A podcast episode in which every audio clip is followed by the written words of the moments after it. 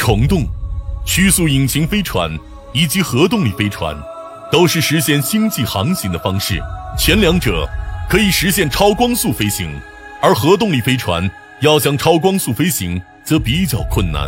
但是，以现有的资源和科技发展速度来看，虫洞和曲速引擎飞船的实现还有很长一段路要走。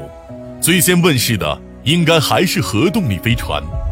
所谓核动力飞船，就是以核能为动力的太空飞船。现如今，探索太空仍然是以化学燃料推动为主，这就使得我们的火箭、飞船以及探测器等，无论是在推力方面还是在持续力方面，都受到了很大的限制。因此，能让我们真正前往宇宙深处的核动力飞船，必然是未来航天事业的大趋势。核动力又叫做原子能。当原子核与原子核，或者原子核与质子、中子、光子、高能电子等其他粒子碰撞，生成不稳定原子核时，会释放出巨大的能量。而核动力就是将这一过程变得可控，并从中获得动力、热量和电能等。